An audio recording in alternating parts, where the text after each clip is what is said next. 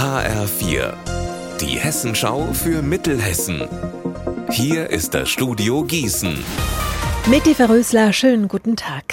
Diese Nachricht war ein echter Schock für 21 Haushalte in Alsfeld.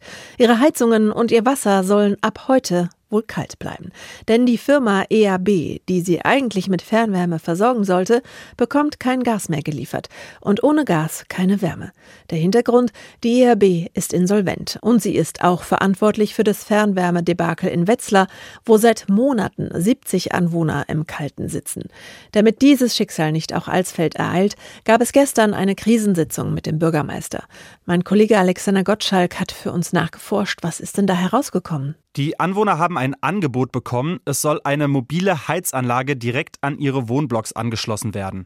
Die würde sie bis zum Frühjahr durchbringen, aber jeden Haushalt kostet diese Wärmeversorgung rund 700 Euro im Monat, wie mir ein Anwohner erzählt hat. Immerhin, laut dem Bürgermeister soll das Gas übers Wochenende anbleiben und das Heizwerk weiter laufen aus gutem Willen des Lieferanten.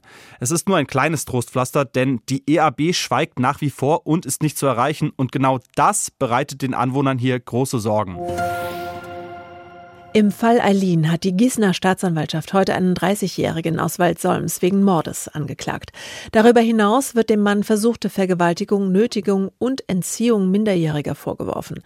Am 21. Juli soll er die 14-jährige Eileen in der Nähe von Freiburg abgeholt haben. Er soll sie dann kurz nach Mitternacht in Langöns-Kleberg im Kreis Gießen getötet haben. Ihre Leiche wurde einige Tage später im Teufelsee bei Echzell in der Wetterau gefunden. Gießens Oberstaatsanwalt Thomas Hauburger. Wir haben sehr umfangreiche Ermittlungen geführt. Wir haben über 30.000 Chats ausgewertet, sind mittlerweile der Überzeugung, dass sich beide über einen Messenger-Dienst kennengelernt haben ähm, und dann ab April 2022 ihre Kommunikation über Snapchat geführt haben. Unser Wetter in Mittelhessen.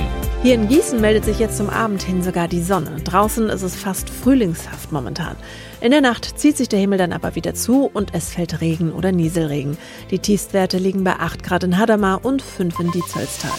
Morgen muss der Tag ganz ohne Sonnenschein auskommen.